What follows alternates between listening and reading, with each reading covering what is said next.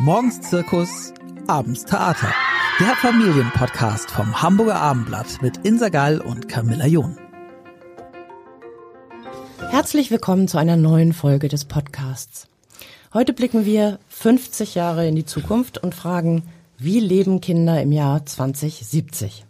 Diese Frage hat sich nämlich das SOS Kinderdorf Hamburg gestellt und Szenarien entwickelt für die zukünftigen Generationen. Bei mir im Studio ist heute Thorsten Rebbe, der Leiter des SOS Kinderdorf Hamburg. Herzlich willkommen.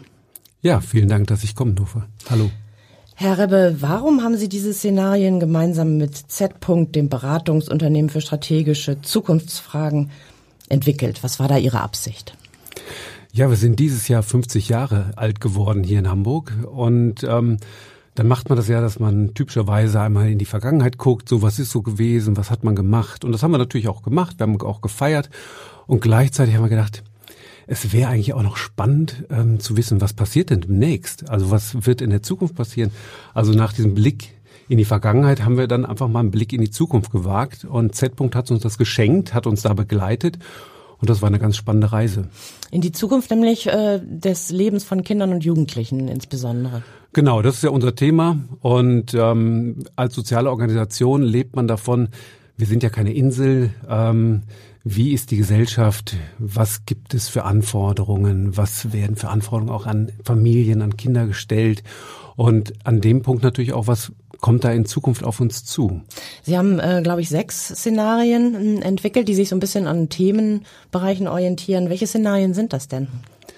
Das sind ganz verschiedene. Ähm, die haben auch ganz coole Namen. Ich äh, erinnere mich da immer so an Gerd Fröbe, wenn der damals eben bei ähm, James Bond äh, äh, das war so so ein Blick in die Zukunft, wo man gedacht hat, mein Gott, äh, was macht der da? Und ähm, und so habe ich mich da auch gefühlt. Und das sind so Namen wie EduBot, äh, Resilience Kit, ähm, Extension, Reality Filter und sowas. Ne? Das ist auch so ein bisschen klingt so, schon alles nach genau so ein bisschen cool in die in die Zukunft gucken. Ähm, und da muss man auch sagen, ähm, wir leben ja im Moment auch so ein bisschen in einer verrückten Zeit und da haben wir halt geguckt, ähm, dass wir nicht zu pessimistisch in die Zukunft gucken. Ne? Also das haben wir auch gesagt, weil das, das verführt. Wenn man die Zukunft guckt, dann hat man direkt so, welche Ängste, sondern dass man auch wirklich frei sich macht und so guckt, okay, was wird denn wirklich sein? Und da war Z. wirklich ein guter Begleiter.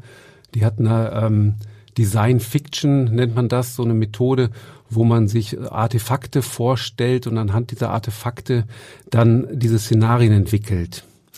Ähm, vielleicht schildern Sie das mal. Was ist zum Beispiel der Edu-Bot, der, wenn ich das richtig verstanden habe, den Eltern einen Großteil der Erziehungsarbeit abnehmen könnte? Ein großer Traum, ne? denken viele.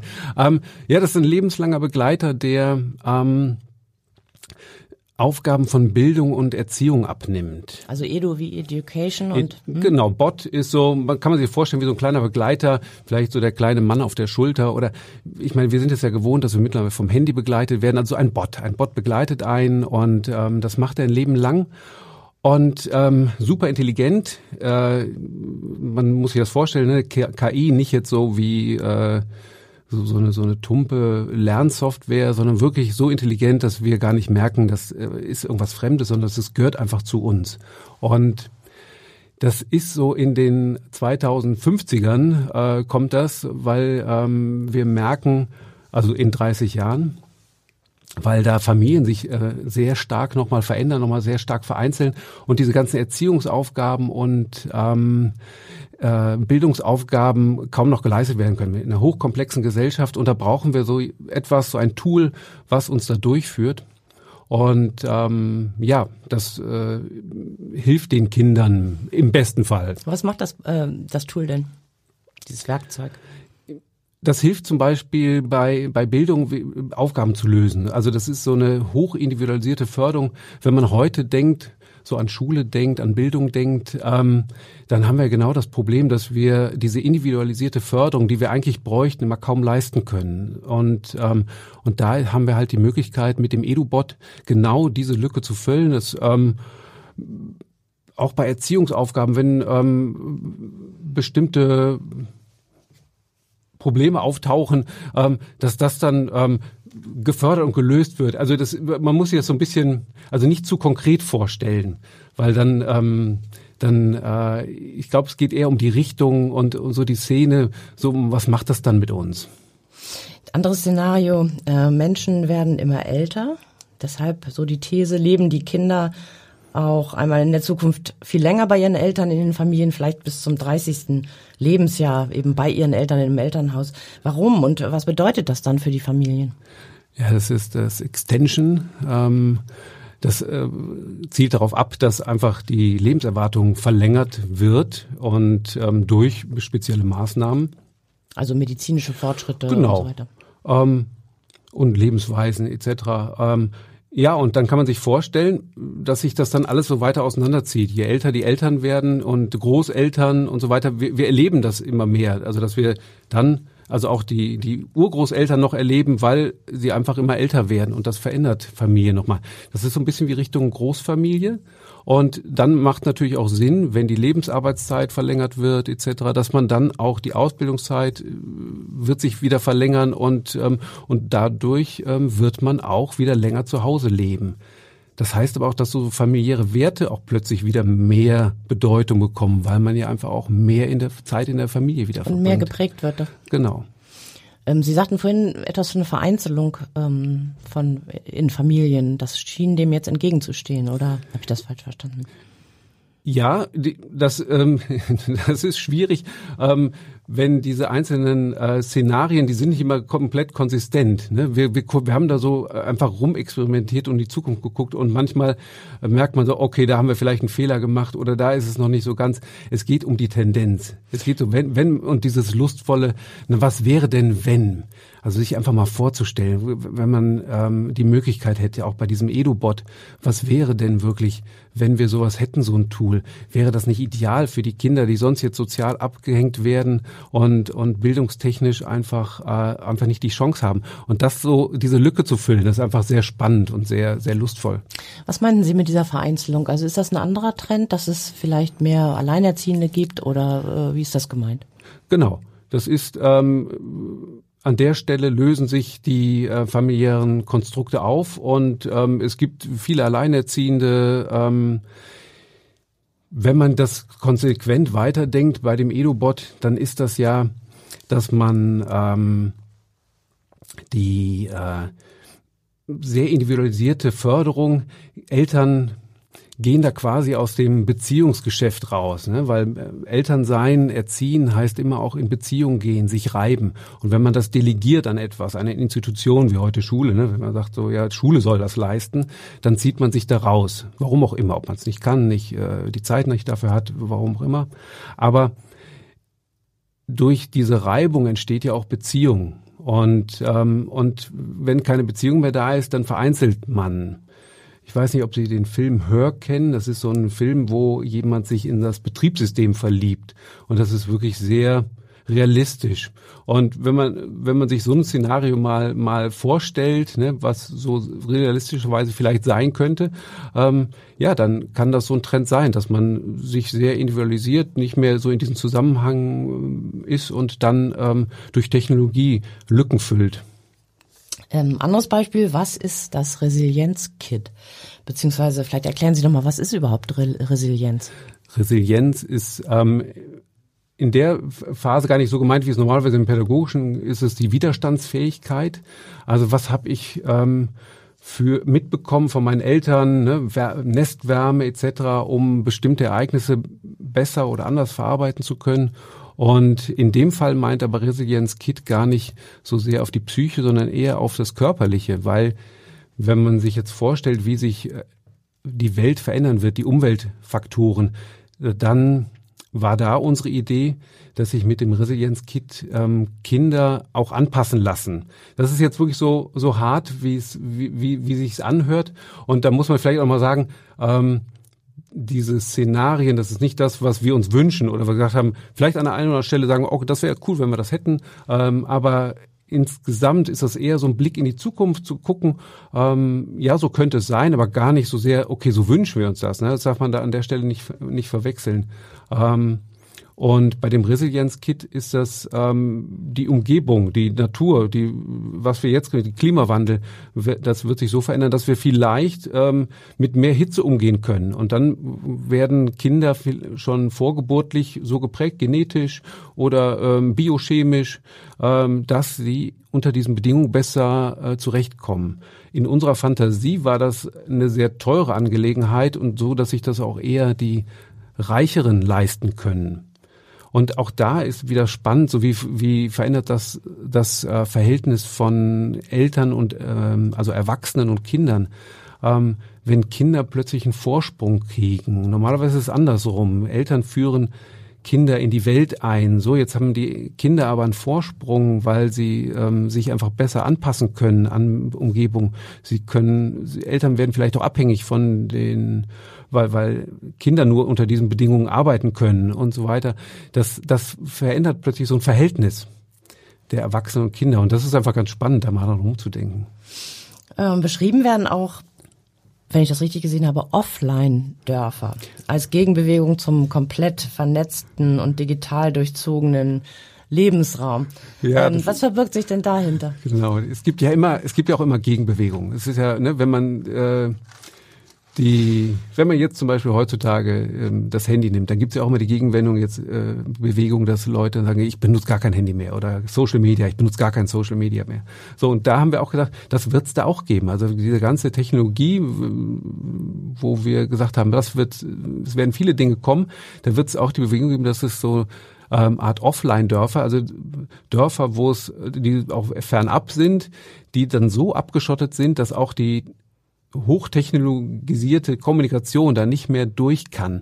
Also so eine, wie so eine heile Welt, so ein Gegenentwurf zu dem beschleunigten Komplexen, was wir so haben, wieder eher so was romantisch gedachtes und wo man vielleicht sogar auch Urlaub machen kann, wo man sagt, okay, wenn ich jetzt mal wieder, ist ein bisschen wie so ein Kloster, ne? Man geht ja auch mal ins Kloster, um mal so einen Detox zu haben und an der Stelle wäre, kann man, kann man sich das auch vorstellen. Ja, ich dachte an Bullabü, so eine Idylle. ja. Das kann ich mir ähm, vorstellen, dass das äh, als Urlaubs, als Ferien, also als Auszeit, dass das viele nutzen könnten, die genau, einfach einmal zwei Wochen oder eine Woche abschalten wollen. So rot angestrichene Häuser und dann Astrid Lindgren und dann, ja, Genau. Sozusagen der Gegenentwurf dazu ist ein anderes Szenario, das fand ich wirklich irre. Also im fahrenden Kinderzimmer können Kinder eigenständig und in einer personalisierten Wohlfühlatmosphäre im Alltag unterwegs sein. Das klingt ja wirklich nach Science Fiction. Was meint das? Ja, ist auch wasserstoffbetrieben natürlich. Ähm, ja, ich glaube, dass das spricht so diese Sehnsucht an, die Kinder in so einem Kokon, also so auch zu behüten. Und ne, wenn ich an die ganzen Elterntaxis denke, die ihre Kinder zur Schule fahren, da ist es ja gar nicht so weit entfernt. Und das ist nur die logische Weiterentwicklung davon, dass ich jetzt gar nicht mehr selber fahren muss, sondern ich habe so eine Technologie, ich habe so ein fahrendes Kinderzimmer, was alles möglich kann, was Stimmungen ähm, erzeugen kann, also was, was auch auf das Kind reagiert und was es einfach sicher von A nach B bringt. Ich muss mir keine Gedanken mehr machen, dass das Kind nicht sicher von A nach B kommt. Das ist, glaube ich, so eine, eine Urangst von Eltern, dass ähm, wenn Kinder wenn ich die rauslasse äh, aus dem Haus, dass die nicht ankommen. Wo die ist ja nicht unbegründet diese diese Angst, aber das ist ähm, äh, und trotzdem müssen Kinder ja irgendwie rausgehen und das ist so die konsequente Weiterentwicklung von dieser Urangst habe ich so das Gefühl. Und gleichzeitig ist es total verführerisch, weil man denkt, boah, ja super, dann kommt mein Kind da sicher an. Also und das sind so Vehikel oder das ist virtuell? Nee, das sind schon konkrete Ja, Vehikel. ja, ja, ne, definitiv. Die kommen dann auch wirklich in B an. Die gehen, das ist nicht nur virtuell, ähm, sondern die kommen auch wirklich in B an. Klingt praktisch. und das würde, wie Sie sagen, das Elterntaxi-Problem vielleicht lösen. Allerdings, wenn dann diese ganzen fahrenden Kinderzimmer vor der Schule ankommen, ist das vielleicht auch ein Problem. Ah, dann hat die Schule sich darauf eingestellt und die hat dann so Schleusen, wo das dann abgefertigt wird, wo die dann rausgehen. Und vielleicht parken die da auch nur und, und die machen nur das Fenster auf und dann ist das Klassenzimmer besteht aus diesen fahrenden Taxis. Ach, da kann man sich so viel vorstellen. Wahnsinn, das stimmt. Aber alle Szenarien scheinen darauf hinauszulaufen, dass die Kinderwelten viel stärker manipuliert werden als heute oder auch so ein bisschen künstlich eben von außen beeinflusst. Äh, stimmt diese Beobachtung? Ja, ich würde es, also Manipulation hört sich immer so negativ an. Ich würde es auch eher Einfluss nehmen nennen und ich glaube, ähm, ja, wir wollen Einfluss nehmen ähm, darauf. Also das werden wir immer tun. Das haben wir in den letzten 100 Jahren, wie wir Kindheit verändert haben, ähm, haben wir auch Einfluss genommen auf Kindheit und wie Kinder aufwachsen und das werden wir weiter tun. Ähm, das ist ja im positiven Sinne erstmal. Ähm, ich glaube, dass Eltern erst äh, einen positiven Antrieb haben, aus Liebe handeln. Also wenn äh, Eltern ihre Kinder im Elterntaxi zur Schule fahren, dann ist das erstmal aus Liebe geschieht, dass das geschieht, sondern weil die den Kindern was Gutes tun wollen. Und diese Einfluss nehmen, auch mit diesen ganzen Szenarien, die wir beschreiben, ähm, das hat äh, was erstmal was was Positives. Was dann negativ hinbei rauskommt, das kann natürlich passieren. Aber ich glaube, diese dass wir manipulieren oder Einfluss nehmen wollen, das ist ganz ureigenst. Das ist jetzt ja schon so, dass manche Kinder vielleicht eher fast zu viel Betreuung haben und andere äh, zu wenig Zuwendung.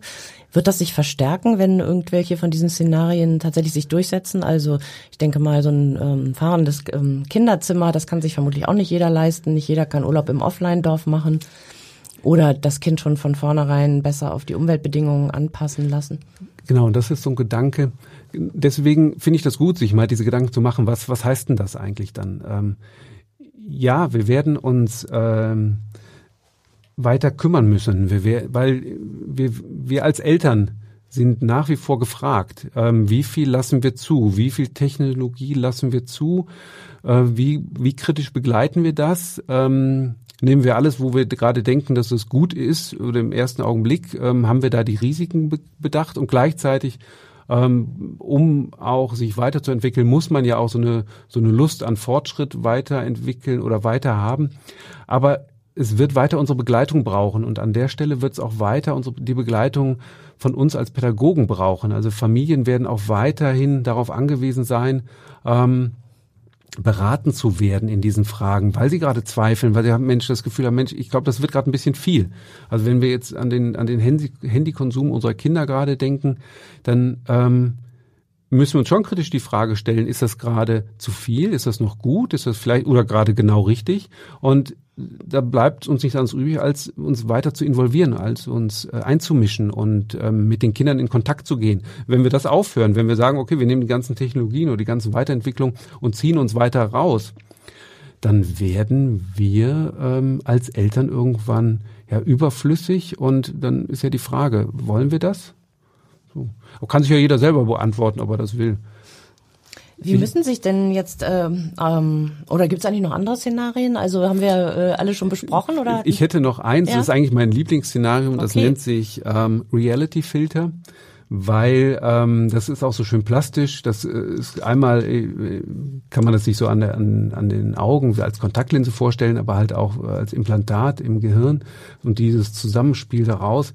Das ist ein Filter, der die schädlichen oder traumatischen Einflüsse rausfiltert. Und ich finde, das kann man sich immer sehr gut vorstellen. Das ist wie so ein FSK-Filter, den man so bei Filmen hat, den man dann quasi permanent trägt. Sagen Und Sie nochmal FSK-Filter? Diese freiwillige Selbstkontrolle bei Filmen, ne, da, da steht ja dann Altersbeschränkung, was ich ab zwölf, ne, und dann sind bestimmte Szenen rausgeschnitten aus dem Film. Und so kann man sich das auch vorstellen, dass bestimmte Szenen rausgeschnitten sind dann aus der Realität. Und das finde ich erstmal auch sehr wohlig und verführerisch, weil man dann ähm, das Gefühl hat, ja, man, weil diese traumatischen Erlebnisse oder Bilder kennen wir alle aus der Kindheit, wo man sagt, das, das nimmt mich mein ganzes Leben lang mit, das brennt sich ja wirklich in den Gehirnbahnen ein, das weiß man ja, dass bestimmte Erlebnisse sich ähm, auch wirklich auch, auch physiologisch ähm, Rückstände hinterlassen und dann auch uns beeinflussen. Und von daher, wenn man das verhindern kann, das wäre genial. Dann wäre, dann würden bestimmte Einflüsse ähm, uns nicht äh, behindern in bestimmten Dingen. Aber gleichzeitig ist es auch sehr, sehr spooky, wenn ich mir vorstelle, ich laufe die ganze Zeit mit so einem Filter rum und der das dann ähm, alle möglichen Sachen ausblendet. Ne? Wie komme ich dann an wirkliche Realitäten? Also und auch da wieder so dieses Verhältnis von erwachsenen Kindern oder Eltern und Kindern. Wie, wie wird sich das verändern, wenn ich eigentlich in zwei verschiedenen Welten lebe. Ne? Also ich sehe ja gar nicht das, was die Kinder sehen oder wie, wie kriege ich das mit. So und gleichzeitig denke ich mir, alles was möglich ist, wird der Mensch auch tun. Und es ist gar nicht so weit weg, so ein Filter. Also ne, das, die, diese Brillen, diese Augmented Brillen oder dass Kinder sich in virtuellen Welten bewegen, das haben wir ja jetzt schon. Dass wir da gar nicht mehr so einen Einfluss haben, dass wir das gar nicht mehr sehen, wenn wir nicht wirklich daneben sitzen und gucken, was passiert denn eigentlich auf dem Bildschirm. Dann bewegen sich Kinder schon in bestimmten Welten und wir sehen das gar nicht mehr. Also von daher, das ist gar nicht weit weg. Und trotzdem finde ich das sehr, sehr spannend, sich da mal Gedanken darüber zu machen, so wo muss ich da eigentlich einhaken und äh, muss ich nicht eigentlich jetzt schon äh, mich darauf einstellen? Wobei die unterschiedlichen Realitäten, in denen Menschen leben, schon jetzt ja ein Problem ist, auch, sage ich mal, gesellschaftlich, aber auch politisch gesehen. Und bei solchen Reality ähm, Filtern ist ja die Frage, wer programmiert die auch? Also wem gibt man die Macht zu entscheiden, was durchkommt und was nicht? Genau, wir haben ja jetzt die FSK, ne, der gibt man ja auch die Macht, sagt, ihr, ihr bestimmt das, ne? Also irgendeine Institution wird es geben müssen, die das dann macht, oder es ist eine Firma, ne? Die das dann anbietet, sie sagt so. Und da sind auch so wieder auch so Fragen, wo wir auch alle gefragt sind und wir auch als soziale Organisation auch gefragt sind, ähm, da mitzuentwickeln und auch mitzumachen, uns einzubringen, was ist noch sinnvoll und was führt auch in die falsche Richtung. Weil sonst bestimmt ein Technologiekonzern ähm, was wir sehen. Sie sagten, dieser Reality-Check ist Ihre Lieblings, ist Ihr Lieblingsszenario. Heißt das, Sie finden das richtig gut oder sind Sie da auch skeptisch? Nein, nein, ich bin da total skeptisch. Aber das gerade reizt mich so daran, dass ich, ähm, das, das ist gar nicht so weit weg. Also die anderen Dinge, die, da sind, ja, die, da muss noch viel passieren, bis das dahin kommt. Aber da sind wir an dem Punkt noch gar nicht so weit weg. Und ähm, ich bin ein sehr visueller Mensch und von daher ist dieses Visuelle, was man sieht, ähm, das, das triggert mich dann an und ich ähm, deswegen ähm, spricht mich dieses Szenario sehr an. Aber Sie bleiben skeptisch. Ich bleibe sehr skeptisch. Ich bleibe mit den ganzen ähm, bleibe ich sehr skeptisch gegenüber. Aber ich will nicht falsch verstanden werden. Ich bin ähm, ein sehr fortschrittlich freundlicher Mensch. Also ich finde das eher gut, dass wir uns weiterentwickeln. Und ich glaube auch, dass Technologien uns äh, weiter helfen werden. Das äh, nicht falsch verstehen. Ich bin da kein äh, Pessimist an der Stelle, sondern ich bin nur jemand, das ist vielleicht die pädagogische Natur. Ich will mich einbringen, ich will etwas verändern. Ähm, ich will das nicht einfach so hinnehmen, sondern ähm, wenn wir das machen, dann soll es unter Beteiligung von vielen, damit es so gut wie möglich wird, passieren. Wie können sich denn oder müssen sich Eltern oder auch eben die Eltern von morgen, wenn wir so weit in die Zukunft denken, wie müssen sich Familien darauf einstellen? Ich glaube, sie, sie müssen wach bleiben und sie, sie dürfen nicht zu sehr in der Vergangenheit verharren. So, wir haben das immer schon so gemacht, sondern auch wirklich sich auf diese neuen Welten oder neuen Möglichkeiten einstellen und mit ihren Kindern wachsen. Ähm, das erlebe ich ganz häufig im Alltag, dass ähm, Eltern da so eine hohe Skepsis haben und äh, so ein bisschen abgehängt werden von ihren von ihren Kindern in dem, was gerade so äh, up to date ist und ähm, und das ist schwierig, sondern da müssen sie einfach sich mit einmischen und mit dranbleiben und gleichzeitig gehört es natürlich auch zu jeder Generation dazu, die aufwächst, dass sie den Alten irgendwann auch den Rang abläuft. Das gehört auch dazu. Aber ich, wir müssen äh, bei der sich schneller drehenden Welt ähm, auch gucken, dass wir nicht einfach sagen, machen wir nicht. Wir bleiben einfach so, sondern dass wir mit uns bewegen. Ja, das stimmt. Ähm, Sie leiten SOS Kinderdorf Hamburg. Was machen Sie da eigentlich? Was bietet SOS Kinderdorf Hamburg? SOS Kinderdorf in Hamburg, ähm, ganz grob, wir helfen ähm, Hamburger Kindern und ihren Familien, dass sie gut aufwachsen können. Ähm, und da haben wir verschiedene Angebote. Wir haben einen offenen Bereich, ähm, wo wir ein Familiencafé haben und einen Kinderkleiderladen, wo wir ähm, präventiv ähm, Eltern und ihre Kinder erreichen wollen. Und wenn dann Probleme auftauchen, dann können wir beraten. Und wenn noch mehr Probleme auftauchen, die sich so manifestieren, dann können wir auch wirklich in die Tiefe gehen mit unseren ambulanten Hilfen zum Beispiel. Und wenn dann alles wirklich schlecht läuft und Kinder wirklich nicht mehr in ihren Familien bleiben können, dann bieten wir mit unseren Kinderdorffamilien auch wirklich ein neues Zuhause an, was sich doch schon sehr wie ein Zuhause anfühlt. Und SOS Kinderdorf ist gerade in Hamburg hier 50 Jahre alt geworden. Genau. Und wir haben gerade Geburtstag gefeiert. Gut. Vielen Dank, Herr Rebbe. Da haben wir viel Stoff zum Nachdenken bekommen. Danke, dass Sie hier waren. Ja, vielen Dank, dass ich hier bin. Hat viel Spaß gemacht. Weitere Podcasts vom Hamburger Abendblatt finden Sie unter abendblatt.de slash podcast.